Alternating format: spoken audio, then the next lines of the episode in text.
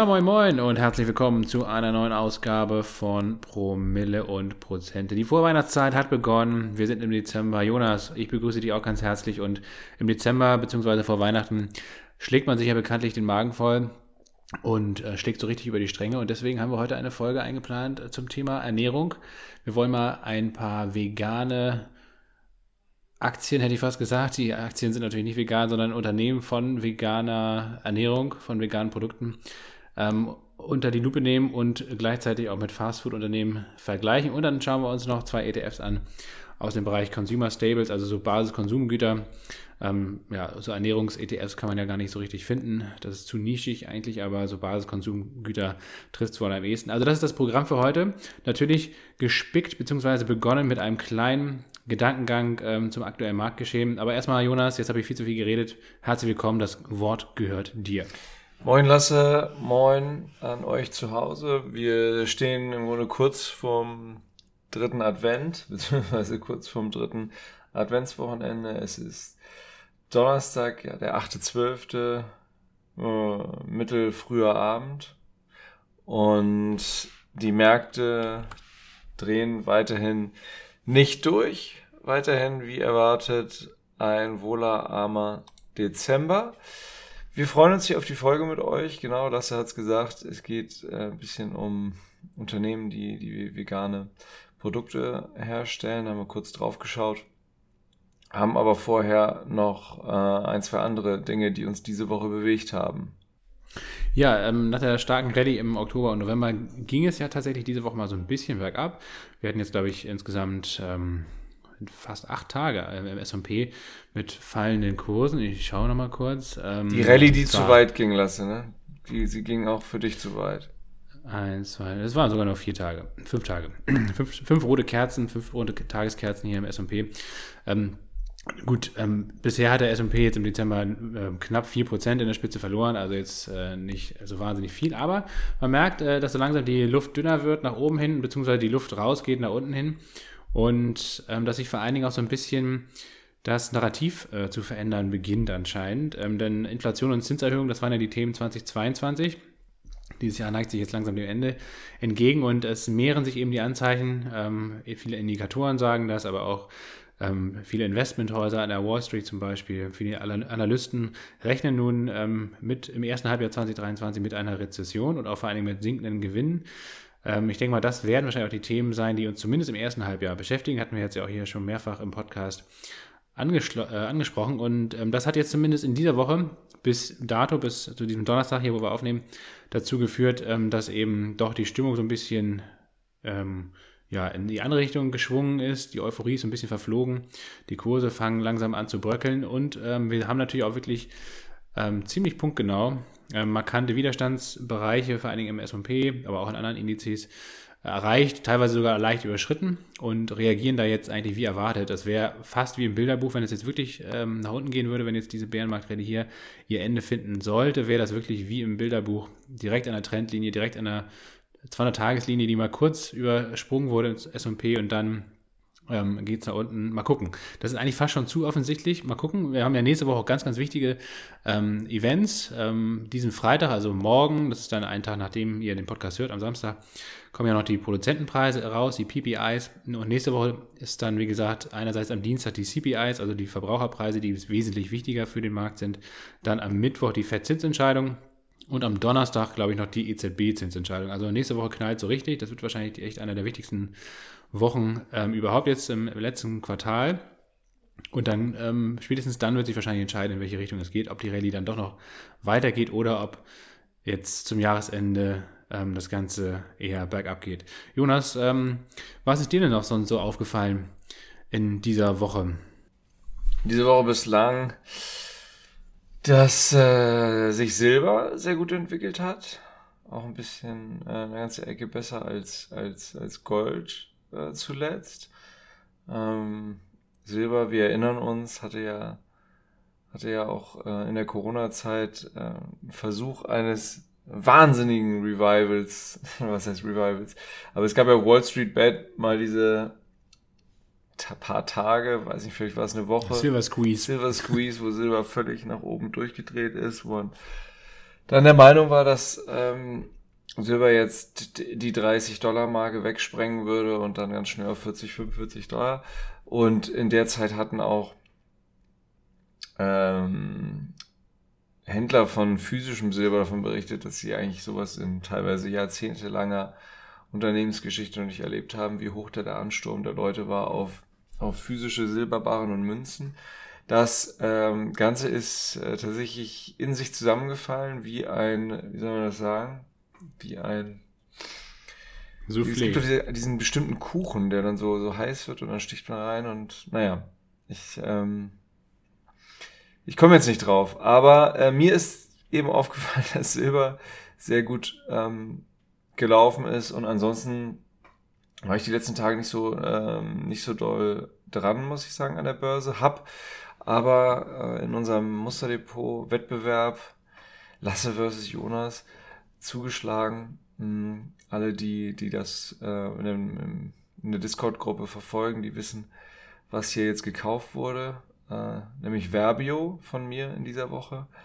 Lasse, ich habe so ein bisschen neidvoll auf äh, die Performance deiner ähm, Bond ETF, Anleihe ETF geschaut. Ich wollte eigentlich auch schon zugeschlagen haben, ähm, habe ähm, paar wenige Tage zu lange gezögert und dann äh, sind die Kurse aber auch schon teilweise zweistellig in deine Richtung gesprungen. Glückwunsch erstmal dazu. Du bist hochzufrieden und ähm, ja, verkaufst du die Position bald oder legst du nach? Was, äh, was denkst du, oder holst du dir ein paar Kurzläufer rein? Ich glaube, du bist ja aktuell nur in den, in den 20- und 30-Jährigen drin. Kurz noch ergänzt äh, zu dem Silver Squeeze, das war für die, die es interessiert, war Folge 51 am, am 6. Februar 2021, schon eine Weile her. Kann man trotzdem, glaube ich, noch hören, die Folge, weil wir da auch immer so eine witzige und sehr spektakuläre Silberspekulationsblase in den 70ern mal so ein bisschen ähm, erläutert haben mit den, wie hießen diese Brüder, die das, die den ganzen Silbermarkt aufgemischt haben da? Habe ich jetzt gar nicht mehr im Kopf. Dienstbrothers ähm, oder so. Ähm, Warte, ich liefere das, das gleich nach, Fall, rede mal weiter.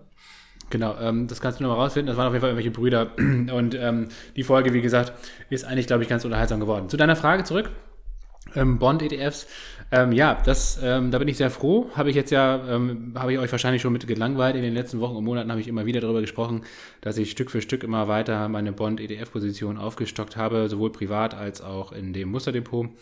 Und ähm, jetzt fängt das langsam an, Früchte zu tragen. Wir haben jetzt ähm, langlaufende Bonds, vor allen Dingen die TLT-ETFs, das sind ja die mehr als 20-jährigen US-Staatsanleihen, aber ich habe auch nochmal 10-jährige US-Staatsanleihen. Die sind jetzt im letzten Monat extrem gut gelaufen, äh, allein das TLT-ETF plus 17 Prozent.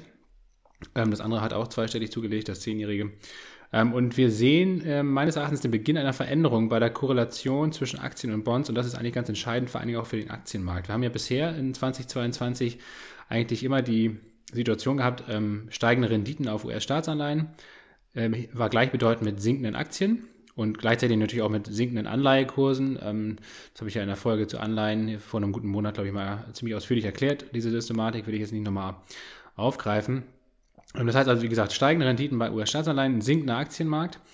Ähm, und weil immer letztendlich damit einherging natürlich die Befürchtung, dass die äh, Fed weiter die Zinsen anhebt. Jetzt kommen wir langsam an, an den Punkt, wo ein Peak bei den Zinsanhebungen ähm, sichtbar wird. Auch die Inflation ähm, fällt zurück und alle erwarten letztendlich, dass das auch weitergeht und sich sogar noch beschleunigt, der, der Rückgang der Inflation. Ähm, und gleichzeitig sehen wir jetzt aber eben auch, wie eben schon angesprochen, ein, eine vermehrte Sorge vor einer Rezession und vor einem, einer Gewinn, vor einem Gewinnrückgang bei Unternehmen. Und das führt dazu, dass wir eben jetzt ähm, das Ende eigentlich dieser Korrelation sehen. Wir haben in dieser Woche zum ersten Mal ähm, weiter fallende Renditen auf Staatsanleihen gehabt und gleichzeitig fielen auch Aktien. Ähm, und das äh, ist, oder der Grund dafür könnte sein, dass eben zunehmend ein Risk-Off ähm, Modus die Devise zu sein scheint. Also Risiko wird jetzt ähm, mehr oder weniger rausgenommen. Ähm, das heißt, man geht, gerade die institutionellen Investoren verkaufen Aktien.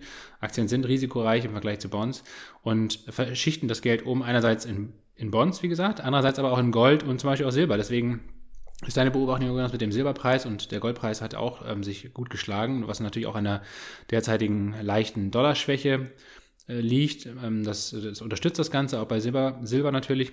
Aber vor allen Dingen könnte es auch eben der Fall sein, dass ähm, Investoren und Investorinnen Geld aus Aktien jetzt Stück für Stück abziehen und das werden wir wahrscheinlich das wäre meine Prognose zumindest auch in den nächsten Wochen und Monaten sehen.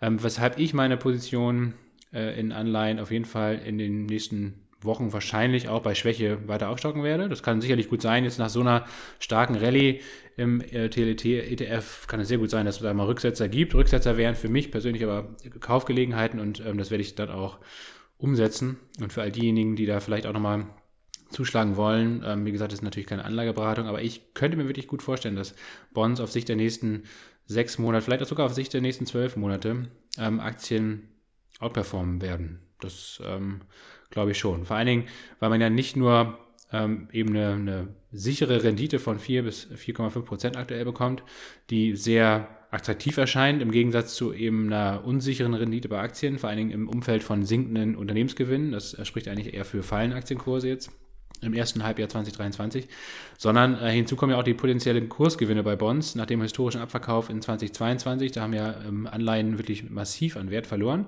aufgrund der schnell steigenden Zinsen. Das ist jetzt, wie gesagt, äh, Geschichte. Die Zinsen haben ungefähr ihr Peak oder werden in Kürze höchstwahrscheinlich ihr Peak erreichen. Und dementsprechend äh, könnten Anleihen eben jetzt in den nächsten Wochen und Monaten wirklich sehr stark ähm, profitieren davon.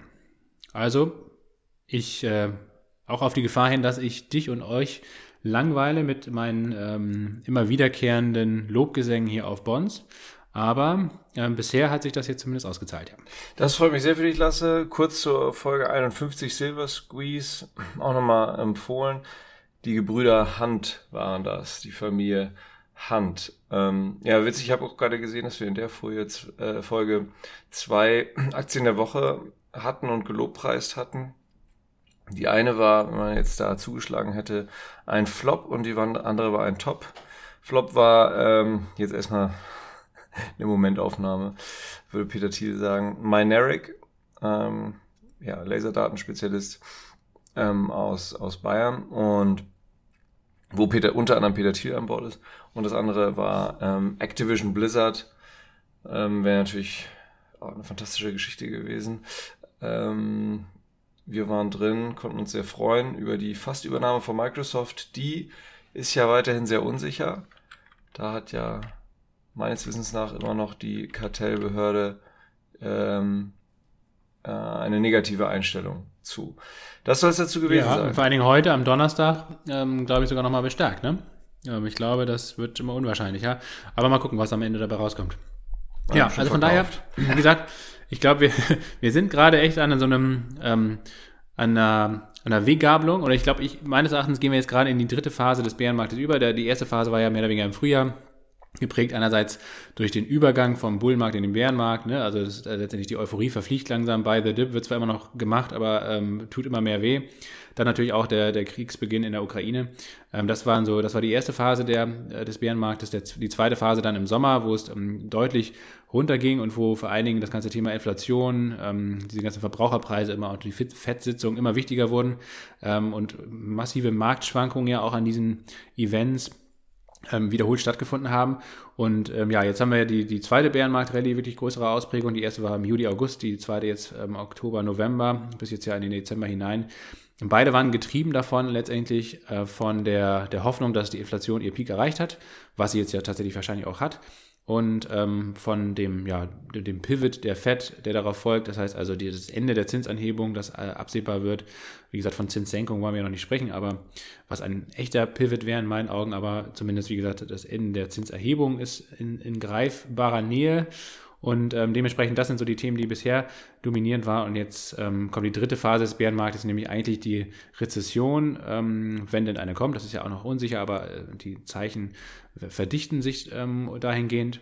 Die fallenden Energiepreise, nehmen, nehmen die es vielleicht vorweg? Ich meine, wir haben ja wirklich fast schon äh, wieder, wieder, wieder vor Kriegsniveaus bei den ähm, bei den Ölpreisen. Genau, also diese Woche hat sich das ja gezeigt. Ne? Also nicht einerseits, dass die, die Aktienindizes langsam anfangen zu bröckeln, aber wir haben einen sehr, sehr stark einbrechenden Ölpreis. Wir haben auch eben äh, fallende Bankaktien. Auch die Bankaktien in diese, diese Woche oder die letzten ein, zwei Wochen sahen gar nicht gut aus. Das sind alles in, in der klassischen Betrachtung, wenn man sich, wie gesagt, so historische Vergleiche anguckt, sind das eigentlich immer die Vorboten. Also wir haben jetzt letztendlich, äh, zum Beispiel auch 2008 war, war es ein sehr markantes Beispiel, eine absolute Rallye bei Rohstoffen und auch beim Öl im Vorfeld der Rezession, im Vorfeld der Finanzkrise und eigentlich mehr oder weniger auf dem Peak ähm, ging es dann massiv ähm, nach unten plötzlich für den Ölpreis aus heiterem Himmel. Äh, und sowas ähnliches sehen wir jetzt auch. Vor allen Dingen, was wirklich sehr interessant ist, äh, finde ich, der Ölpreis hat ja schon von dem Allzeithoch im März ähm, über 40 Prozent abgegeben mittlerweile. Auch wie gesagt, diese Woche nochmal richtig massiv runtergekommen, hat nochmal ein neues Verlaufstief auf, ausgebaut.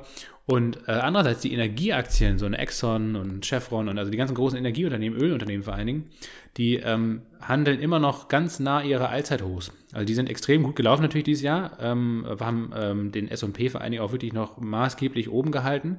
Wenn man das mal rausrechnen würde, wäre die Performance auch des S&P viel, viel schlechter.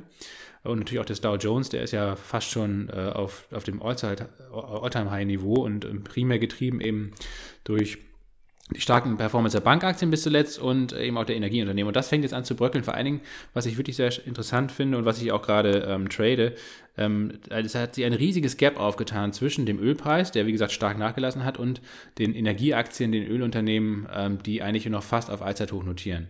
Mind the Gap. Mind the Gap. Ähm, das ist eigentlich nur eine Frage der Zeit. Normalerweise ist die Korrelation sehr, sehr hoch. Also das heißt, der Ölpreis ist mehr oder weniger deckungsgleich, der Chart ist fast deckungsgleich mit den Energieunternehmen, mit dem ähm, XLE-ETF, das ist dann das ähm, ETF auf Energieunternehmen aus den USA.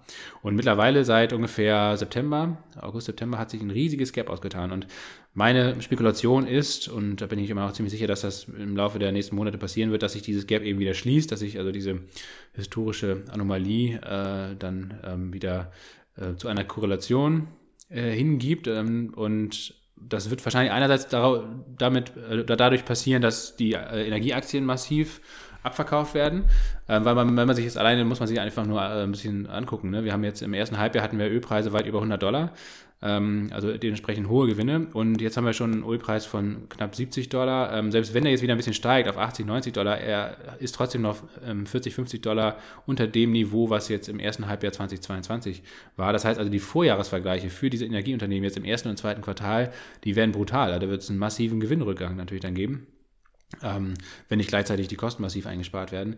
Und dementsprechend halte ich die Bewertung aktuell, beziehungsweise die Bewertung ist eigentlich sogar sehr günstig augenscheinlich und das ist aber oft dann die Falle bei solchen Energieunternehmen. Ähm, äh, wenn die Bewertung augenscheinlich am günstigsten ist, ähm, kommen danach im Anschluss die größten Crash. Das war zum Beispiel 2008 auch so. Ähm, ist bei Stahlunternehmen zum Beispiel auch so, ne? Genau, ja. Das, und ähm, also das heißt, so fundamentale Bewertung bei so zyklischen Werten, wie zum Beispiel Energieunternehmen, Ölunternehmen, aber auch, oder Rohstoffunternehmen generell, auch Minenunternehmen zum Beispiel, aber auch bei genau Stahl, ähm, äh, kann man das auch sehr gut äh, sehen. Kontraindikativ. Kontraindikativ oder, oder sehr, sehr tricky. Also man muss da wirklich aufpassen. Ähm, das kann eben eine, eine richtig schöne Bullenfalle sein. Und das ist das Szenario, worauf ich setze jetzt, dass wir, glaube ich, gar nicht mehr so sehr auf den der Ölpreis ich weiß gar nicht, ob der jetzt noch so wahnsinnig nachgeben wird. Ich, da könnte ich mir sogar vorstellen, dass es mal eine Gegenreaktion gibt, ähm, dass auch mal wieder ein bisschen so wie heute. Aufgeht. Ja, wobei das wurde auch wieder abverkauft sogar. Ne? Wir hatten ja zwischenzeitlich 3% im Plus, jetzt mittlerweile ist es wieder minus 0,9%, also nochmal ein schwacher Tag. Wo sind wir jetzt gerade? Ich habe es gerade gar nicht. Bei, bei 71 Dollar im WTI ähm, Crude Oil. Ah, schön, ähm, da freuen sich die Leute hier äh, in Deutschland zum Wochenende über super Kurse von vielleicht sogar unter 1,60 Euro. Ja. Genau, ja.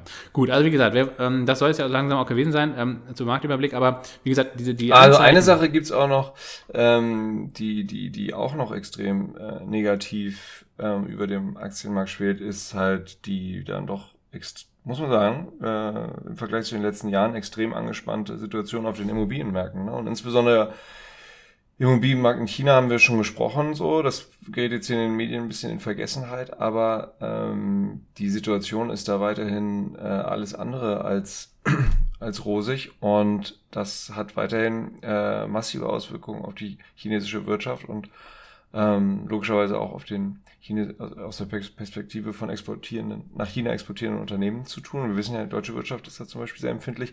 Es gibt auch zwei andere Wirtschaften, die da extrem sensibel für sind. Ein, ähm, ähm, was das sozusagen die, die Intaktheit der Weltwirtschaft angeht. Und das sind Südkorea und Schweden. Und da gibt es wohl Anzeichen, ähm, dass da auch die Exportquoten ähm, drastisch zurückgegangen sind. Also auch Vorboten dieser ähm, dann doch möglicherweise weltweiten massiven Rezession, die uns da äh, möglicherweise ins, ins Haus steht, wie gesagt, möglicherweise, und der US ähm, Immobilienmarkt auch sehr empfindlich. Ähm, das ist nicht alles so finanziert, wie man das hier in der Regel aus seinem Umfeld in Deutschland äh, kennt, dann da wird teilweise viel kurzfristiger finanziert oder auch mal mit variablen Zinsen. Und dadurch, dass die Zinsen, ja, muss man sagen, historisch gesehen in kürzester Zeit nach oben geknallt sind, sieht das natürlich für viele Menschen richtig schlecht aus und äh, auch für teilweise für institutionelle, institutionelle Anlegergruppen wahnsinnig schlecht aus. Also da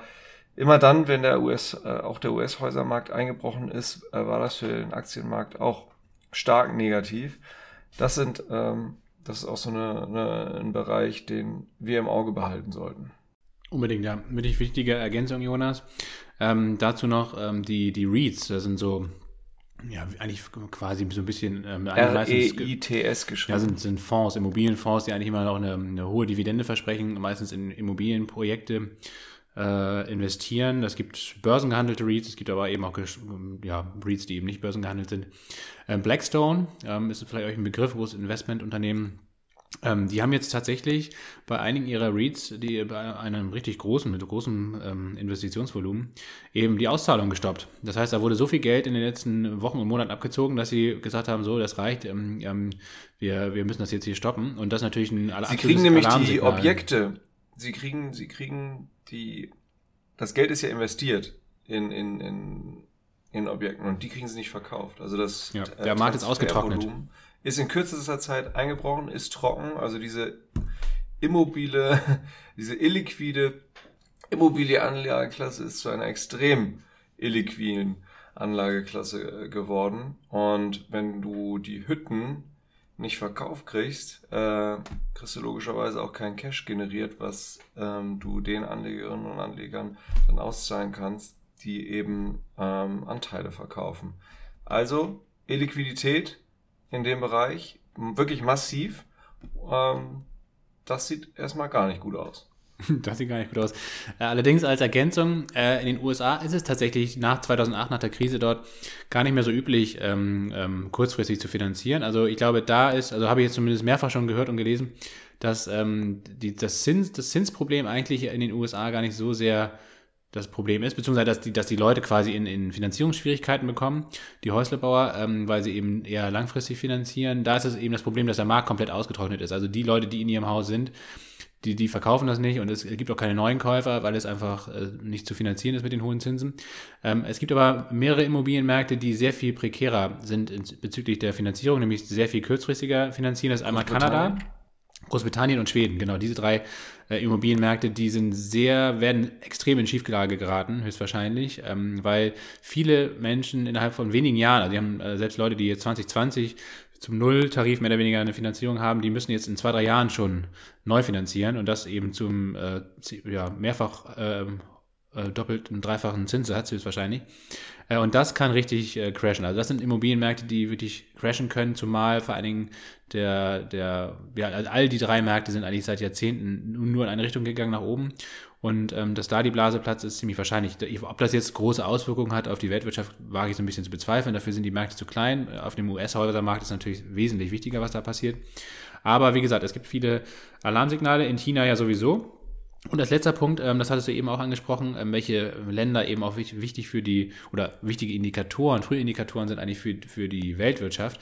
Einerseits ja Südkorea, hast du gesagt. China hat ja auch Import- und Exportzahlen diese Woche verkündet, die waren doppelt so schlecht wie erwartet.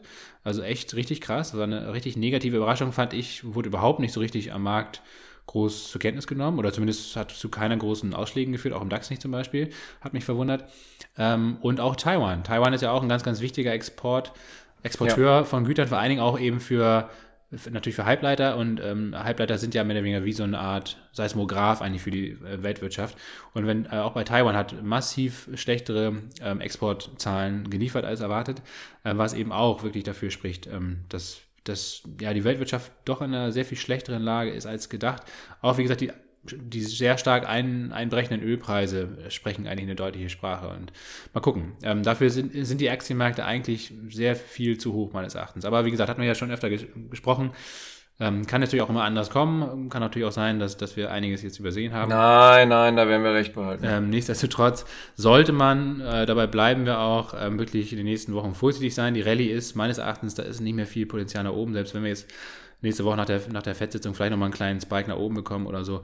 Ähm, die, die Musik spielt meines Erachtens erstmal auf der Abwärtsseite und dementsprechend ähm, kann man da, glaube ich, guten Gewissens erstmal die, die Füße stillhalten, sich auf, auf Weihnachten freuen und ähm, ja, muss wahrscheinlich vor Januar, Mitte Januar äh, auch gar nicht mehr groß reingucken ins Depot. Ist vielleicht um es komplett besser. reduziert äh, auf eine Aktie heruntergebrochen zu haben, wir können Amazon, äh, wir werden Amazon noch bei 70 einsammeln demnächst. Ja, glaube ich auch. Amazon 65 ähm, habe ich mir, 65 Dollar allerdings habe ich mir Preisalarm gesetzt. Da geht es äh, meines Erachtens hin. Und auch bei Apple. Also Apple würde ich sagen, dass wir schon die 95 Dollar sehen werden. Also zweistellige Kurse halte ich für, bei Apple auf jeden Fall durchaus für realistisch. Bei Tesla sehe ich sowieso schwarz. Ähm, das, da fällt das Kartenhaus jetzt, glaube ich, in sich zusammen. Elon Musk musste ja auch seine Kreditlinie nochmal erneuern. Er musste die natürlich wieder mit äh, Tesla-Aktien beleihen. Das ist so ein bisschen eigentlich das Er musste kurzfrissig ja auch mit Tim Cook sprechen, ne, um da noch die Werbegelder zu retten. Das ist so ein bisschen wie Cook bei FTX mal, übrigens, ähm, ne? Ja. Ja, gehen wir mal auf Tim Cook ein. Was hat Tim Cook gesagt? Ja, Tim Cook hat anscheinend Befehl von ganz oben dann äh, für seinen war die Elon dann doch nochmal die Werbegelder von Apple. Befehle von ganz oben. Wenn, von wem erhält ähm, Tim Cook denn überhaupt noch Befehle? Ja, von Xi Jinping Fehler, vielleicht. Anscheinend Xi Jinping. hat Elon Musk ihn da, ihn, da, ihn, da, ihn da gut beknien können. Gut, ähm, das soll es gewesen sein zum Markt. Das war jetzt natürlich deutlich länger als gedacht, aber ich glaube, da waren hoffentlich ein paar interessante Gedanken und Informationen für euch drin, ähm, die euch jetzt auch in den nächsten Wochen weiterhelfen werden, das Ganze so ein bisschen einzunordnen. Kommen wir zum Hauptthema, nämlich ähm, äh, Ernährung. Wir fangen an mit äh, veganen Aktien. Jonas, du bist ja auch tief im Thema drin durch deinen Job ähm, bei Fly und kannst vielleicht uns mal so einen kleinen Einblick geben in, ähm, in den Markt als solches. Dann wollen wir drei Aktien äh, mal kurz beleuchten, nämlich Vegans, ähm, Oatly und Beyond Meat. Das sind meines Erachtens so ein bisschen die, oder unseres Erachtens die, die bekanntesten Namen, die sicherlich von euch auch alle mal so ein bisschen ähm, vielleicht auch mal auf der Watchlist standen. Die wollen wir uns mal angucken. Und ähm, danach wollen wir uns noch zwei solide Food-Aktien angucken, eher aus dem Fast-Food-Bereich und zwei ETFs. Also wir haben noch ganz schön volles Programm. Mal gucken, ob wir in einer halben Stunde durchkommen. Jonas, los geht's mit dem veganen Markt oder dem Markt für vegane Produkte. So. Ja, weil wir ja Vegans und Oatly und Beyond Meat gleich, gleich im Einzelnen ansprechen werden, vielleicht hier nochmal Gedanken, dass die, es gibt ja, es sind sehr viele Unternehmen auf den Markt gekommen, einige davon sind an die Börse gegangen, die meisten noch nicht. Es gab ähm, kurz bevor jetzt hier dieses historisch, die historische Zinswende in einer historisch hohen Geschwindigkeit eingeläutet und exekutiert wurde, ähm, gab es natürlich einen fantastischen Markt für ähm, ja, für, für, für Finanzierung für junge Unternehmen. Also es wurden wirklich die, mit die waghalsigsten Projekte großzügig finanziert, ohne da einzeln darauf eingehen zu wollen. Jetzt ist äh, festzustellen, oder jetzt kommt ähm, vermutlich über das hierzulande mit bekannteste Thema Oatly, ähm, eigentlich auch beim, beim letzten Investoren an, dass dieser Markt extrem kompetitiv ist, dass die Margen, äh, teilweise sogar die Bruttomargen extrem niedrig sind. Ähm, die und, Unternehmen, mit denen wir uns gleich beschäftigen werden, die verlieren im Grunde äh, in dem Moment, in dem sie die Produktion anwerfen, Geld. Also ähm, jedes Produkt, das verkauft wird, äh, äh, damit verliert man noch mehr Geld sozusagen. Also ganz äh, negativ. Ähm, die Markteintrittsbarrieren sind relativ niedrig. Es, es, es gibt im Grunde keine Burggräben. Ähm, ähm vom Burggraben spricht man ja, wenn, wenn jetzt ein Unternehmen eine extrem, vielleicht eine extrem starke Marke hat, äh, eine extrem etablierte Marke hat oder eben äh, wenn, ähm, wenn der Sektor oder wenn, wenn, die, wenn das Sortiment, in dem das äh, Unternehmen stark ist, ähm, eine sehr hohe Markteintrittsbarriere hat, das ist ein starker Burggraben, von dem man spricht. Ähm, dann können teilweise die Rezepte äh, leicht, leicht kopiert werden, sprich auch wieder ne, für, für einen flachen Burggraben niedriger äh, Markteintrittsbarriere. Über Beyond Meat werden wir noch sprechen, also Handelsmarken, äh, Lohn, reine Lohnhersteller konnten, äh, konnten in den Markt relativ nie, äh, easy eindringen. Die Leute sind immer weniger bereit für die auch noch relativ jungen Marken, mit denen die Menschen vielleicht noch gar nicht so lange Zeit hatten, emotionale Bindung aufzubauen. Ähm, ähm, da konnten die sich ja eben noch keinen Burggraben, was, was jetzt die Markenbindung angeht, aufbauen. Ähm, dementsprechend haben günstigere No-Name-Produkte oder günstigere Produkte aus äh, der, der Retailer, Handelsmarken da eine extreme Konkurrenz darstellen, was, was, was die vielleicht First Mover ähm, die kleinen unabhängigen Marken jetzt halt stark unter Druck bringt. Ähm, wir sehen aufgrund der, ähm, auch aufgrund der schwierigeren wirtschaftlichen äh, Lage, dass, dass einerseits in den in diesem Bereich die Promo-Aktivitäten, also die preisreduzierten Aktionen massiv zugenommen haben und ähm, was einhergeht mit einer geringen Markentreue und ähm, dass eben die Shopper von Produkt zu Produkt oder Marke zu Marke springen, je nachdem, was in Aktion ist und ähm, ja, so ein bisschen so eine teuflische Spirale, mehr Aktion, mehr Aktion, das muss ja auch immer bezahlt werden, die, die, die Preisaktion. Irgendjemand muss ja den reduzierteren Preis ähm, zahlen. Der Handel versucht das natürlich weitestgehend nicht zu machen aus einer Position der Stärke raus. Ich äh, sozusagen, ich habe den Supermarkt, mir gehört der POS. Dafür lasse ich mich auch ähm, fürstlich entlohnen, in dem Sinne. Und ja, die drei Kandidaten, äh, mit denen wir uns gleich beschäftigen werden, für die sieht's tatsächlich ähm, mehr als mies aus. Und Lasse, du startest mit Vegans. Genau, Vegans, deutsches Unternehmen, äh, 2011 gegründet hier im Prenzlauer Berg, Berlin. Ähm, ursprünglich eigentlich Jan eine, Bredak. Jan Bredak, genau, und Juliane Kindler haben das Ganze aufgebaut. Äh, ich glaube, die erste Filiale an der Warschauer Straße in Friedrichshain. Und dann ging das aus Berlin heraus ähm, in einige andere Städte, ähm, war eigentlich eine vegane Supermarktkette. Und ähm, Stück für Stück wurde das Geschäftsmodell geändert. Ähm, es wurden viele Filialen geschlossen. Es gibt hier in Berlin, glaube ich, noch ein paar. Ähm, zumindest kenne ich noch einige hier. Ähm, aber primär ging es äh, jetzt eigentlich in den letzten Jahren immer darum, vegane Produkte eigentlich mit der Marke Vegans zu vermarkten. Ganz unterschiedliche Produkte, ähm, aller, aller möglichen Couleur. Ähm, zu Anfang äh, als, unter, als ja quasi mit Lohnproduzenten zusammen. Also man hat jetzt keine eigene Fertigung gehabt, sondern hat das woanders herstellen lassen. Und jetzt seit 2020 auch mit dem Aufbau von drei eigenen Fabriken. Ähm, 2020 war auch der Börsengang zu einem Kurs von 90 Prozent. Der aktuelle Kurs ist 16, äh, 90 Euro, Entschuldigung, 90 Euro, ähm, IPO-Kurs. Ähm, jetzt aktueller Kurs 16 Euro innerhalb von zwei Jahren.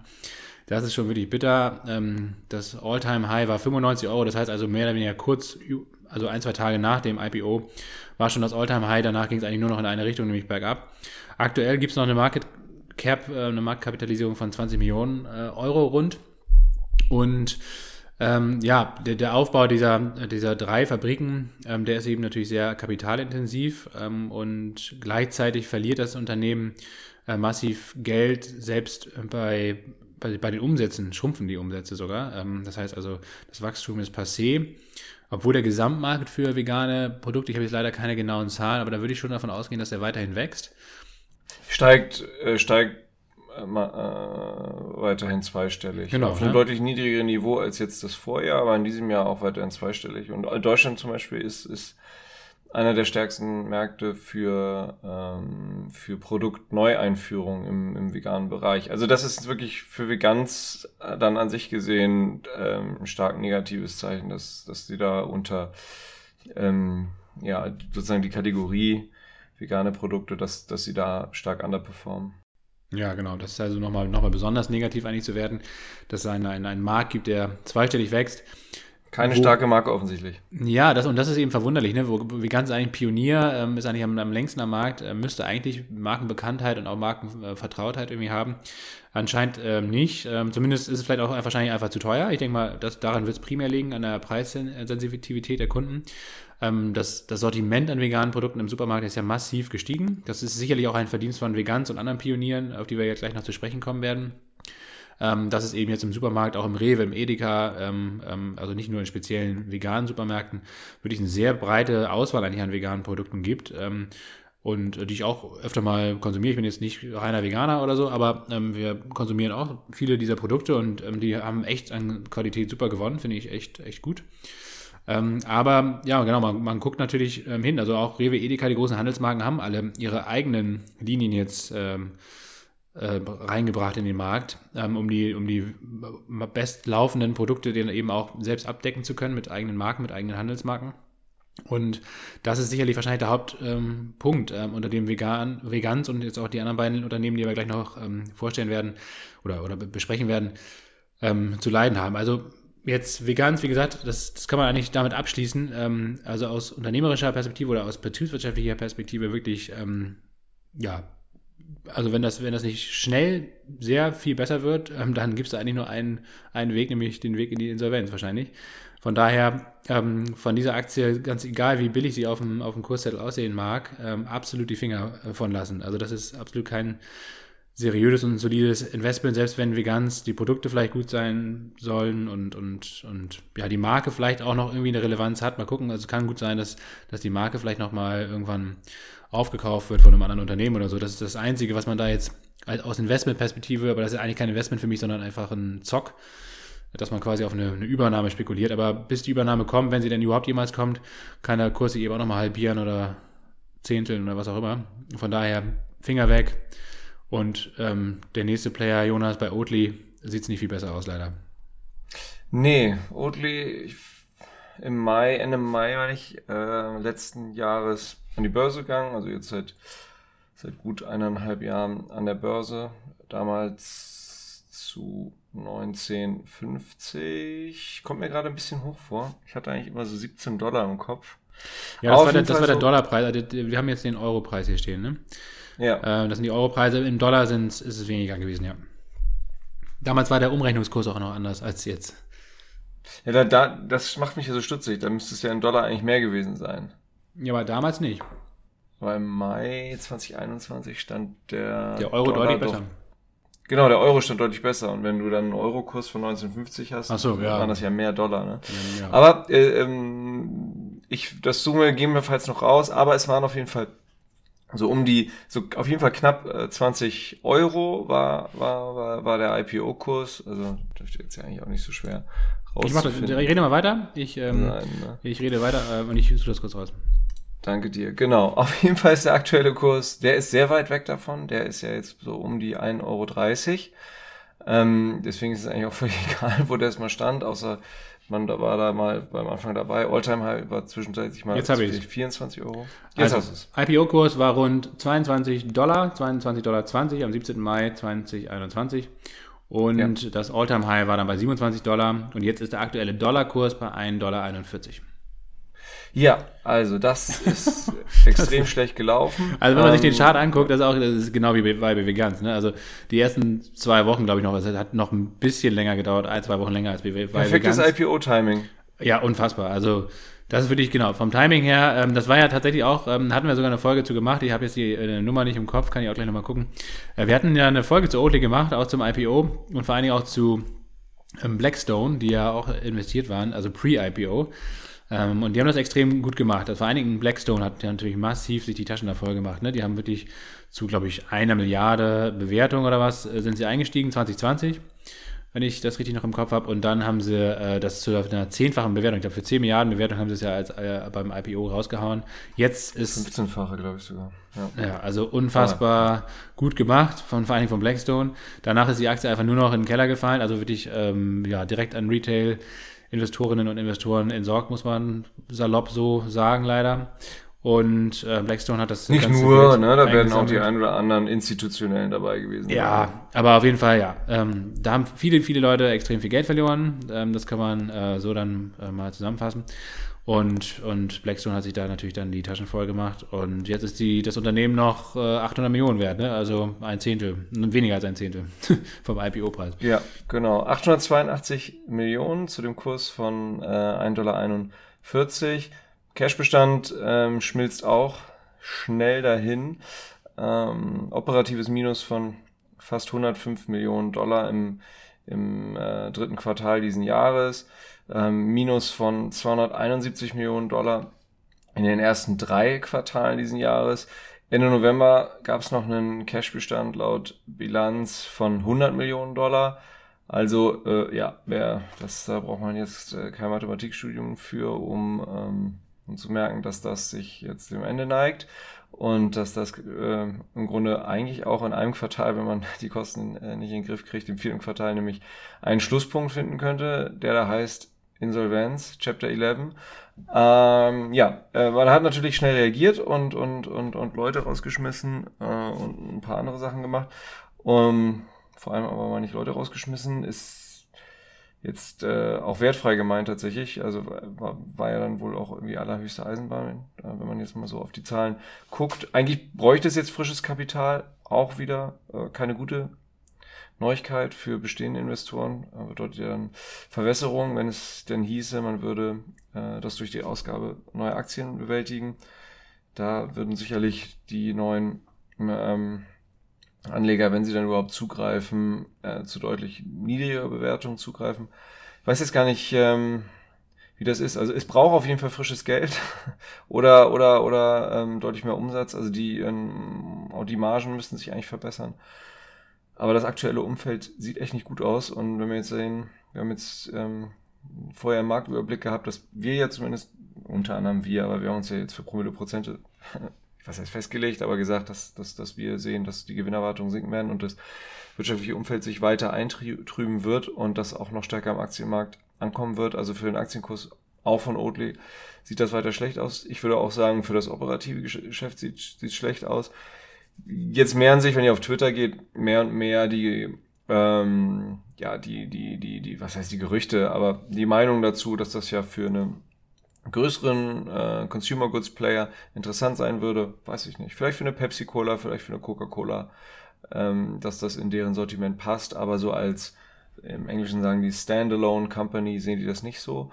Ähm, warum könnte das so sein? Wenn ihr mal anguckt, es gibt eigentlich wenige Konsumgüterunternehmen, die, die, die auf nur sehr wenige, vor allem im Lebensmittelbereich, die auf nur sehr wenige SKU, also Stockkeeping Units, also wenige Produkte, wenige Artikel ver, vertrauen. Es gibt eigentlich auf der Welt, also Oatly hat ja die Oatly Barista, damit sind sie zum Beispiel auch in Deutschland, aber auch in vielen anderen Ländern im Bereich Milchmischgetränke, vegane Milchalternativen mit dem Produkt absoluter ähm, Marktführer, auch mit Abstand. Und das ist, ja, wie gesagt, die Oatly Barista. Aber danach kommt ganz lange nichts. Danach kommt eigentlich kein, meines Wissens nach kein wirklicher Artikel, der da noch irgendwie in größerem Stil zur Umsatzbedeutung beitragen würde. Ähm, also, wenn ich jetzt raten müsste, dann äh, würde das irgendwie zu 90 Prozent über Oatly Barista gestemmt werden, vielleicht 85 Prozent. Ähm, bin da aber nicht hundertprozentig sicher. Auf jeden Fall eine extreme Abhängigkeit von, von, von diesem Produkt. Ähm, es gibt, wie gesagt, nur ganz wenig Unternehmen, die das können, ähm, Marken, die das können. Eine ist zum Beispiel Jägermeister, äh, die andere ist Red Bull. Ganz wenige SKU, im Grunde nur eine, eine wirklich starke SKU, die dann deutlich über 90 Prozent oder über 95 Prozent ähm, des Gesamtumsatzes trägt. Bei Jägermeister, bei Red Bull hat es ein bisschen verschoben, weil es noch dann, ähm, ja, Red Bull Zero oder so gibt. Aber auch da, ne, Red Bull Classic mit Sicherheit weiterhin deutlich über 80 Prozent, äh, was, äh, was den Umsatzbringer angeht. Aber da gibt es eben im Lebensmittelbereich ganz wenige Unternehmen, die das als Standalone Companies schaffen. Und dass Oatly das schafft, ist, äh, halte ich für unwahrscheinlich. Um, genau, jetzt könnte man natürlich auf den Zock spekulieren, ha, 1,41 Dollar. Aber wie gesagt, es sind immer noch knapp 900 Millionen Bewertungen. Und dass äh, da jetzt vielleicht eine Coca-Cola für 900 Millionen zuschlägt, glaub, halte ich eher für unwahrscheinlich. Mein Fazit auch, äh, Finger weg, äh, Pleite durchaus in Sicht. Ähm, Marke halte ich für, für stark. Ist aber meine persönliche Meinung. Ähm, deswegen, also ich, ich sehe da eher noch 40 bis 50 Prozent äh, Luft nach unten. Leider. Ähm, ich, Oatly muss man sagen, wirklich Wegbereiter für Hafermilch, äh, zumindest ähm, nicht nur auf dem europäischen Markt, weltweit würde ich sagen. Auch ähm, Deswegen würd, ich würde es schade finden, richtig schade finden, wenn die Marke verschwindet. Ähm, wirklich, ja, hat eine Kategorie oder ein Teil der Kategorie den Weg geebnet, to tolle Arbeit gemacht. Äh, Finde ich auch teilweise immer wieder richtig cooles Marketing. Aber, aber äh, fürs Unternehmen sieht es gerade echt ähm, heikel aus. Leider. Folge 30, lange, lange ist her, 8. September 2020, haben wir eine ganze Folge zu Oatly gemacht. Da waren sie noch nicht an der Börse, da ging es aber gerade um den Einstieg von Blackstone. Also für diejenigen unter euch, die das nochmal nachhören wollen, Folge 30, 8. September 2020 haben wir die Folge zu Oatly gemacht. Ähm, ich gehe auch davon aus, die, die, einzige Hoffnung, die man da als Anleger noch haben kann, ist äh, Übernahme. Ähm, aber wie gesagt. Ja gut, und wenn du bei oben bei 19 Euro Ja, eingestiegen dann- bist oder auch dann bei 10 kannst Euro, dann gibt es eh keine Hoffnung mehr. Dann 5 Euro nee, nicht. dann Das gibt's keine Hoffnung. dann gibt's keine Hoffnung mehr. Also der Kurs geht auch nicht mehr auf 3 Euro. nee, nee, nee. Fest, geht er nicht mehr hin. Nee, ja, genau. Der, der, der, der, also hoch geht der Kurs vom aktuellen Niveau wahrscheinlich nicht mehr, sondern was sein kann, dass der Kurs nochmal um 50% nachgibt und dann irgendwie, irgendjemand äh, Übernahme macht und dann gibt es vielleicht noch einen kleinen, kleinen Bonus von 20% oder was vom, vom da, dann aktuellen Kurs. Das ist vielleicht so das höchste der Gefühle.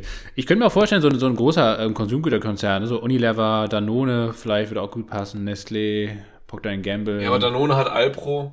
Ja, stimmt, die haben schon eine eigene Marke, ne? Aber mal gucken. Mal schauen. Ähm, Ja, vielleicht Nestle. Nestles ähm, Alternative, Wunder. Ich weiß gar nicht, was Unilever da im Gibt Angebot auch hat. nur, die machen, wenn, wenn sie irgendwo sind, nur, nur Promo. Also ist auch, also finde ich, keine Relevanz eigentlich. Ja, für die vielleicht, aber Ich glaube ja, schon. den Shitstorm kannst du dir ja schon vorstellen. Nestle kauft Oatly. Ja. Ähm, ja, aber whatever. Das Gedächtnis ist, ist, ist kurz Das- von uns Konsumentinnen und Ja, das- das Konsumenten. glaub Wir ich auch. schnell wieder auf die nächste Promo hüpfen. Da, ähm, ja, teilweise äh, beziehe ich mich da auch mit ein, aber das Gedächtnis ist kurz. Also ich, ich teile auf jeden Fall deine Meinung, dass die Marke stark ist. Und ich glaube auch, dass die Marke überlebt, aber nicht als eigenständiges Unternehmen. Das, das glaube ich auch. Also die Übernahme ist da die einzige Möglichkeit. Und ich glaube auch für Beyond Meat, das ist die nächste Aktie, sieht es ganz genauso aus. Ähm, auch ein Pionier, ne? Hat, hat ähm, veganes Fleisch eigentlich echt mega ähm, erstens bekannt gemacht, aber auch von der Rezeptur her, glaube ich, also es war, waren die ersten. Ich meine, Rügenweider hier in Deutschland hat es auch echt sehr früh und auch sehr gut gemacht, finde ich nach wie vor.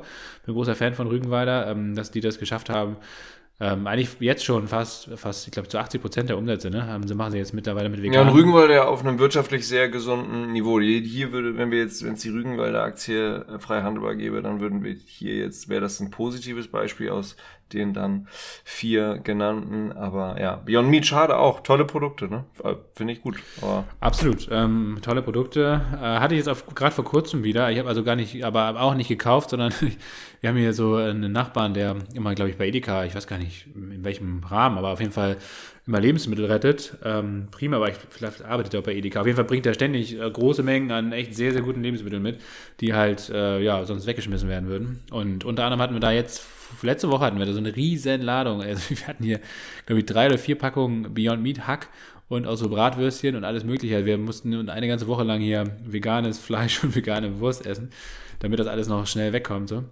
Ähm, das war sehr lecker, muss ich sagen. Wir haben das in verschiedensten Formen und ähm, Gerichten dann hier verwendet. Die Kinder waren auch zufrieden. Also war auf jeden Fall lecker. Ähm, aber wie gesagt, um die Aktie steht es auch leider nicht so gut. Ähm, IPO war damals, ich glaube, weiß gar nicht, 2018, 2019, schon vor Corona ähm, bei rund 100 Dollar. Das Allzeithoch war dann knapp bei 200 Dollar jetzt in der großen äh, Hype-Phase 2020, 2021. Und aktuell notiert die Aktie bei 16 Dollar. Also auch da massiver Abverkauf, äh, mehr als, ja, also mehr als gezehntel. Ähm, jetzt noch 884 Millionen Dollar aktuell wert. Ähm, und wenn man sich die aktuellen Zahlen anguckt und auch die Ausblicke, ja, dann stellt man fest, dass es für, die, für das Unternehmen da eigentlich keine große Perspektive mehr gibt. Ähm, denn nicht nur das, das Umsatzwachstum ist zum Erliegen gekommen, sondern es gibt mittlerweile auch wie bei, wie bei, der, wie bei Vegans ja auch sinkende Umsätze, ähm, bei gleichzeitig steigenden Absätzen noch. Also man erschließt sich auch äh, Auslandsmärkte inzwischen. Ähm, verscherbelt das Inventar. und genau, aber also man, man sieht, man hat viel Inventar und ver, ver, verscherbelt das mehr oder weniger, in Anführungsstrichen, zu sehr niedrigen Preisen. Und ähm, das heißt, also man hat zwar steigende Absätze und trotzdem sinkende Umsätze. Und wenn man sich dann noch die Margen anguckt, dann, dann, dann fällt man eigentlich fast schon vom Stuhl.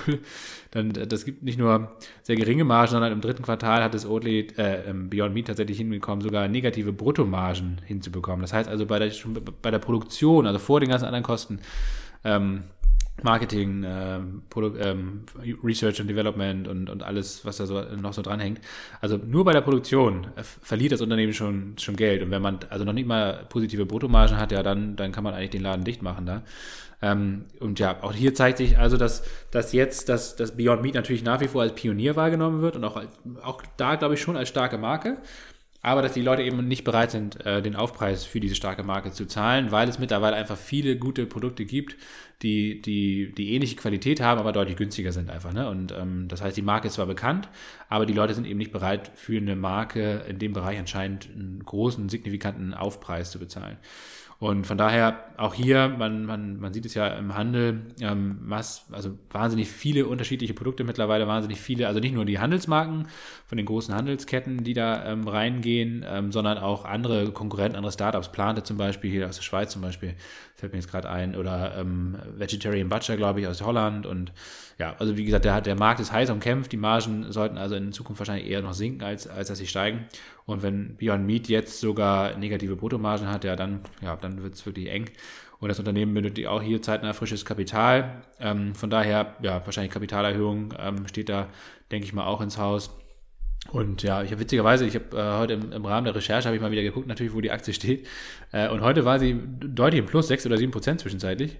Und war auch mal wieder bei einem sehr interessanten oder markanten charttechnischen Widerstand, bei auch in 17 Dollar. Das habe ich dann gleich genutzt, bin dann mal short gegangen. Mal gucken. Nächster Stopp, äh, All-Time Low, unter 11 Dollar. Äh, Immer auf die Schwachen lassen. Ja, die liegen schon am Boden man, und du trittst nochmal nach. Muss man jetzt. Also. Die, die Chance konnte ich mir einfach nicht hingehen lassen. Jetzt das hier. Börsenparkett ist halt ein ganz hartes Spiel. Ja.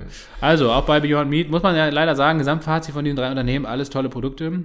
Ähm, aber das einzige Szenario, was man da jetzt aus, ja, also als, aus Investmentperspektive würde ich es gar nicht nennen, sondern aus Zockperspektive ähm, sehen kann, entweder shorten oder ähm, eben darauf spekulieren, dass irgendwann mal dann die Übernahme kommt. Wie gesagt, ich glaube, bei, bei Oatly und bei Beyond Meat ist es vielleicht sogar wahrscheinlich, aber zu welchem Preis steht natürlich in den Sternen und darauf jetzt zu setzen, ähm, das ist absolut kein seriöser Investment Case oder so. Ne? Also das ist einfach nur das reine Zocken und ich glaube auch nicht, dass die Übernahme jetzt in den nächsten Wochen ansteht. Das heißt also, die Kurse werden wahrscheinlich erstmal weiter fallen und dementsprechend sollte man da die Finger von lassen.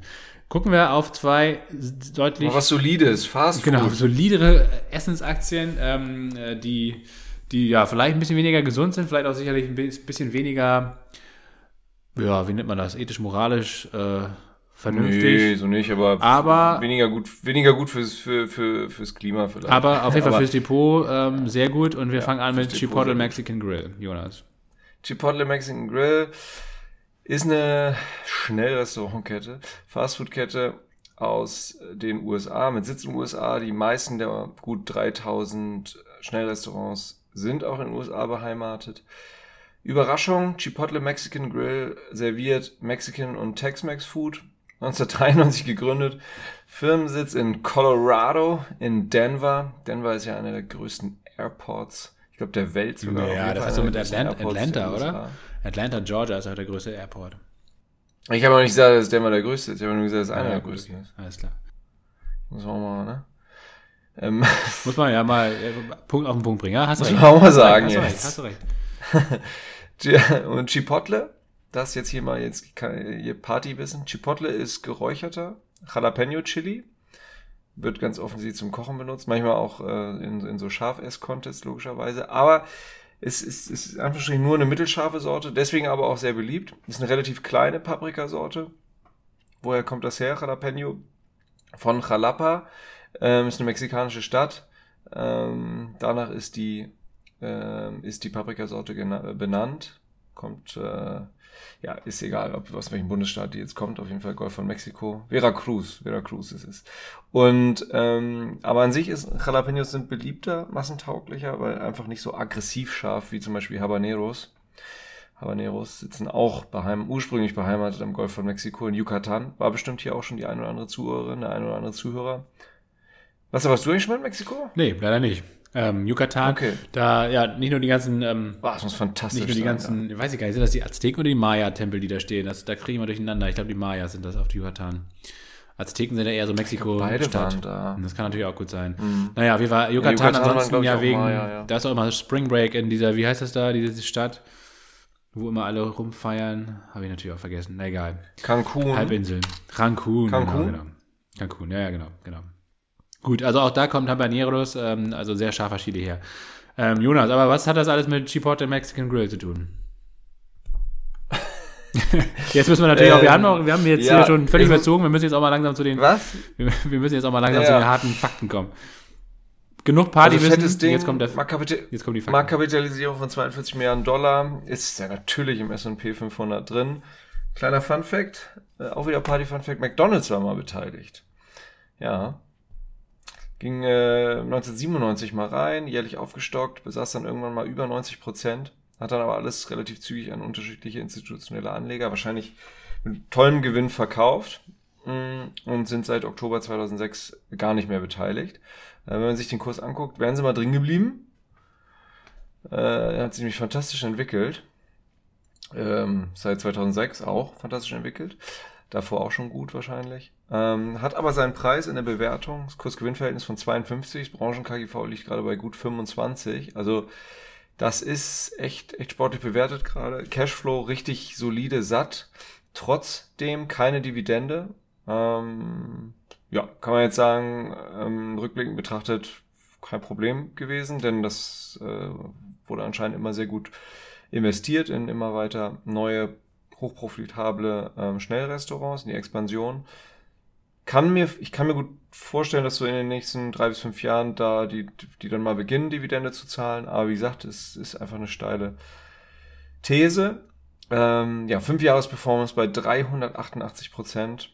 Ja, ich hatte die Aktie leider nie im Depot. Ähm, habe auch noch nie dort gegessen. Ähm, ich war aber auch bisher äh, erst zweimal in den USA, habe aber da, ich habe mir das fest vorgenommen. Sollte ich nochmal hinkommen in die USA in diesem Leben, dann werde ich auf jeden Fall einen Chipotle Mexican Grill aufsuchen. Und, das habe ich mir auch vorgenommen, bei Kursschwäche würde ich die, die reinkaufen. Absoluter, absoluter Dauerbrenner. Dauerbrenner, sowohl, sowohl im, im, Magen und dann wahrscheinlich auch später im Darmtrakt, als auch äh, im Depot. Genau. Ja, klar, ja. Also, ähm, was übrigens für, hier nochmal vielleicht zu erwähnen ist, ähm, die hatten immer schon von Anfang an so in den Statuten, dass sie zumindest geguckt haben, dass sie im Fleischbezug ähm, Hersteller nehmen, die nicht großartig mit ähm, Antibiotics äh, arbeiten, Antibiotikum arbeiten, ähm, was, was, was bei der, bei der Fleischherstellung geht. Aber gut, viel tiefer stecke ich da jetzt auch nicht drin. Ne? Es, es ist jetzt an der Stelle eine Wikipedia-Note, muss ich zugeben. Lasse, McDonalds. Ja, ein letztes Wort zu Chipotle. Ähm, ich glaube auch, dass eine, ein Grund, weshalb die ähm, so erfolgreich sind, einerseits natürlich, weil es wahnsinnig viele, immer mehr Hispanics auch natürlich in den USA gibt, ähm, die da sicherlich gerne mal, gerne mal essen. Die anderen Amerikaner werden das wahrscheinlich trotzdem auch gerne mögen. Und ich glaube, im Vergleich zu anderen Fastfood, zum Beispiel McDonalds, äh, was ja gleich kommt, ist es, glaube ich, auch vergleichsweise gesund. Ich glaube auch schon, dass da mehr frische Zutaten noch drin sind Wahrscheinlich auch verhältnismäßig weniger Fleisch. Ähm, ähm, das ist jetzt, ich, wie gesagt, ich hab, hab, war auch lange, lange nicht mehr in den USA, seit über zehn Jahren nicht mehr, habe da auch noch nicht gegessen, aber das wäre jetzt mal mein, mein Guess und dementsprechend, das ist sicherlich auch ein Teil der Erfolgsgeschichte, dass es zwar Fastfood ist, aber vergleichsweise gesundes Fastfood. Kommen wir zu McDonalds und McDonalds ist ja eigentlich auch so ein Dauerbrenner, ähm, beziehungsweise ja so ein, so ein Unternehmen, was man eigentlich nicht tot bekommt. Äh, es wurde schon oft nicht tot, tot gesagt, glaube ich. Ähm, also zumindest in meinem Freundesbekanntenkreis gab es immer wieder Leute, auch einschließlich mich, mich selbst, ähm, die gesagt haben, boah, McDonalds, ähm, wer geht noch zu McDonalds, das ist alles so ungesund und fettig und eklig und die Restaurants sehen alle scheiße aus. Und stärker denn und, je. Ähm, dann, ja, da war man ein paar Jahre mal wieder nicht bei McDonalds. Ich bin eigentlich sowieso immer, ich bin zwar, ähm, ich bin eigentlich nur bei McDonalds auf der Autobahn. Also wenn ich irgendwo mal im Auto eine längere Zeit auf der Autobahn fahre, dann, dann entweder zu Burger King und McDonalds. Das sind die einzigen Anlässe, weshalb ich zu, ähm, zu Burger King oder McDonalds gehe. Und tatsächlich auch der einzige Anlass, ähm, wann ich mir mal einen Red Bull kaufe, hatten wir ja vorhin auch schon in der Folge, Red Bull. Ähm, Red Bull Wassermelone. Ähm, das ist zwar das Dümmste, was man machen kann, an der Tankstelle Red Bull zu kaufen, weil es irgendwie 5 Euro kostet die Dose. Aber das ist tatsächlich, das ist das, was mich dann äh, teilweise bei einer langen Nachtfahrt oder so ähm, irgendwie wach hält. Gut, ähm, wir schweifen ab. McDonalds also nicht tot zu, zu, zu kriegen und hat sich, muss man auch ganz ehrlich sagen, war ja zwischenzeitlich immer wirklich so ein bisschen in der Krise. Ähm, hat, hat Marktanteile verloren, hat äh, natürlich klar, von diesem Trend zu gesunden Essen ähm, war jetzt auch nicht unbedingt mit McDonalds verbunden.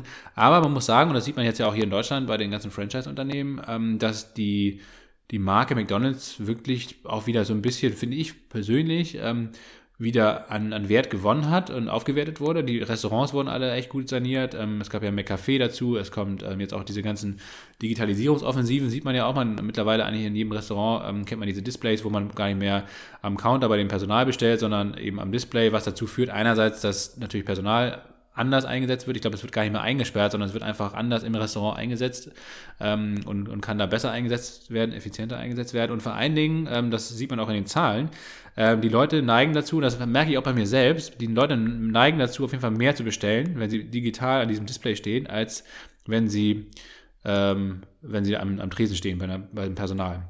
Äh, weil man natürlich auch immer, man wird auch dann über dieses Display natürlich. Man ist auch anders unter Druck, ne? Man ist anders unter Druck. Da die Schlange hinter einem und dann, ne, dann guckt die, die Person da vielleicht ja, schon das, mal ein bisschen genervt. Das gar nicht mal unbedingt, so. Jonas, weil das wird ja eigentlich dazu führen, also bei mir persönlich zumindest, äh, dass man dann eher sagt, so schnell jetzt Warenkorb schließen, Kasse und, und dann weg, damit die Leute hinter mir nicht durchdrehen.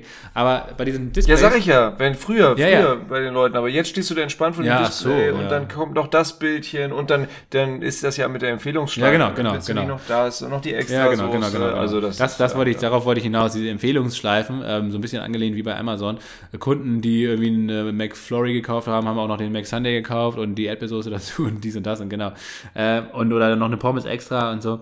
Ähm, das geht natürlich mit diesen Displays mega gut und das hat allein den Umsatz gesteigert. Naja, McCafé hat auch nochmal ordentlich dazu beigetragen, die besseren Restaurants, Lieferservice und so weiter. Also lange Rede, kurzer Sinn. McDonalds lange oder oft schon tot gesagt und trotzdem immer immer weiter äh, am Wachsen. Market Cap mittlerweile bei knapp 200 Milliarden Dollar. Ähm, die Aktie notiert eigentlich fast auf Allzeithoch. Das Allzeithoch wurde kurz vor ein, zwei Wochen ausgebaut bei 281 Dollar. Aktuell notiert die Aktie kurz darunter bei 272 Dollar. Kursgewinnverhältnis für 2022 bei 34, auch über dem Branchendurchschnitt, ähm, aber eben nicht ganz so viel wie bei Chipotle, aber McDonald's wächst eben auch nicht so stark wie Chipotle, deswegen ähm, dementsprechend auch eine geringere Bewertung. Ähm, trotzdem eigentlich ja, recht, recht stattlich, ähm, aber wie gesagt, bei McDonald's eben auch einfach eine sehr solide Aktie ist, natürlich ein absolutes Value-Unternehmen, dementsprechend in diesem Marktumfeld eigentlich ähm, eine, eine sehr gute Wahl. Und selbst wenn es jetzt zu einer Rezession kommt, wie gesagt, auf dem aktuellen Niveau würde ich jetzt bei McDonald's nicht mehr zugreifen. Da würde ich schon einen Rücksetzer abwarten, aber die Rücksetzer, wenn man sich den Chart so anguckt, sind dann immer eigentlich ziemlich begrenzt. Vielleicht mal 10%, maximal mal 20% und das sind dann meistens auch schon die, die Bereiche, wo man dann eigentlich mal die Aktie einsammeln kann, wenn man denn möchte. Ähm, weil so ein Unternehmen wie McDonalds einfach selbst in der Rezession eigentlich ziemlich krisenresistent ist, beziehungsweise eigentlich sogar fast davon profitiert. Wenn die Leute weniger Geld haben, gehen sie eigentlich eher zu McDonalds, als dass sie jetzt irgendwo im Supermarkt einkaufen und sich selbst was kochen. Ähm, das ist schon abgefahren. Ne? Und selbst durch Covid, wo man kurz dachte, ähm, McDonalds ähm, muss da irgendwie hunderte Filialen schließen. Selbst davon haben sie am Ende profitiert, weil sie die einzigen waren, die dann eben noch über einen Lieferservice oder über einen Drive-Thru ähm, dann trotzdem noch Geld verdient haben, während die normalen Restaurants ähm, mit Tischservice und so weiter ähm, dann geschlossen bleiben mussten, deutlich länger. Also wie gesagt, ein sehr, sehr solides Unternehmen ähm, und wahrscheinlich wirklich ja, echt so ein, so ein, richtiger Stabilitätsanker eigentlich in dem Depot und ähm, ja, ein klassischer Value-Player. Also klassischer geht es eigentlich gar nicht. Dividendenrendite aktuell von 2%, ähm, die Jahresperformance ähm, aktuell von immerhin 5% year to date, ähm, das ist nicht schlecht. Ähm, auf drei Jahressicht 39%, auf fünf Jahressicht 57%. Wie gesagt, nicht ganz so viel Wachstumspotenzial wie Chipotle, aber ähm, trotzdem für eine Aktie wie McDonalds 57 Prozent in fünf Jahren plus die Dividende noch oben drauf. Also kann man wirklich sehr zufrieden sein. Ne? Ähm, ja. Ähm, wer was Solides fürs Depot braucht als Einzelwert, der, der, ja, der oder diejenige ähm, kommt an McDonalds vielleicht auch gar nicht vorbei.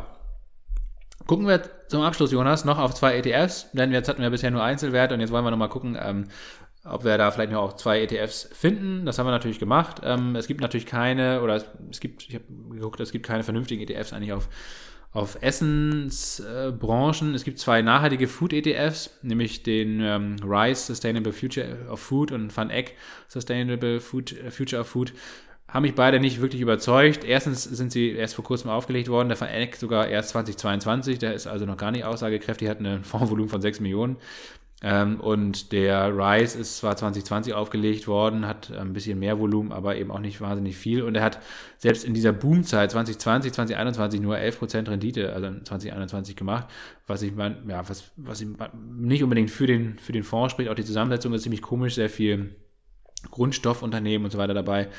Also ja, ähm, wenn man auf nachhaltiges Essen setzt, habe ich noch keinen vernünftigen, richtig gut zu empfehlenden ETF gefunden. Deswegen haben wir jetzt zwei Consumer Stables ETFs mal rausgesucht, ähm, die also nicht nur ähm, Unternehmen wie jetzt McDonald's zum Beispiel drin haben, sondern eben auch klassische Lebensmittelkonzerne, Handelsketten und so weiter und so fort. Gehen wir gleich mal drauf ein. Jonas, willst du mit dem X-Trackers anfangen? Also wir haben wieder einen, der den breiten MSCI World Consumer Stables abdeckt und dann haben wir einen, der den S&P 500 Consumer Stables abdeckt. So ein bisschen ähnlich, wer die letzte Folge gehört hat bei den, bei den Gesundheitswerten, also ein bisschen ähnliches Konzept. Ja, fange ich an. Äh, kurz nochmal die Folge 111 erwähnt, ähm, ja, an Agrar-ETF ähm, uns angeschaut. Da geht es ja auch viel um Ernährung. das möglicherweise an der Stelle auch gut und sicherlich auch, wenn man jetzt doch noch sagt, Inflation bleibt hoch, ähm, ist, ist das, denke ich, ein Bereich, der ähm, langfristig positiv ist. Also ich halte, halte das für gut und wen das interessiert, ähm, in 111 oder im Zweifel nochmal in 111 reinhören und anhören. Ja, X-Trackers, ähm, der, die, die, die Wertpapier-Kennnummer ähm, packt, lasse euch in die Show Notes. Ähm, ist, ja, hat ein Fondsvolumen von knapp 800 Millionen Euro, eine Gesamtkostenquote von 0,25 Prozent. Ja, es fällt da nicht großartig aus der Reihe, ähm, ähm, ist aber für so einen etwas nischigeren ETF äh, vergleichsweise günstig. Er hat eine Year-to-Date-Performance von 2,63 Prozent, also immerhin leicht positiv und äh, eine Dreijahres-Performance von 24,5 Prozent, also ja, nicht, nicht annähernd so stark gelaufen wie, wie andere Sektoren, dafür aber sehr solide. Ähm, und gerade wenn man so in, auf Einzelwerte schaut, dann wird man da merken, dass da so richtig bekannte Schwergewichte sind, Marken sind, die unser aller gemeinsames Leben ähm, eigentlich, eigentlich schon äh, begleiten. Und ich finde auch so, gerade wenn sich, ne, in Deutschland ist ja weiterhin die Aktienkultur nicht annähernd so ausgeprägt wie in den USA. Und ich persönlich hoffe, dass sich das ähm, ändert. Ähm, und im Konsumgüterbereich ist das eigentlich so nochmal so am naheliegendsten. Ich versuche immer zu sagen von Leuten, die sagen so, ja, aber Aktienunternehmensbeteiligung ist mehr als zu riskant, ist mehr als zu scheiße.